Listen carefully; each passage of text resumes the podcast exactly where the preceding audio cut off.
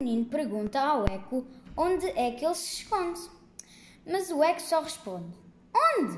Onde? O menino também lhe pede: Eco, vem passear comigo. Mas não sabe se o Eco é amigo ou inimigo, pois só lhe ouve dizer migo.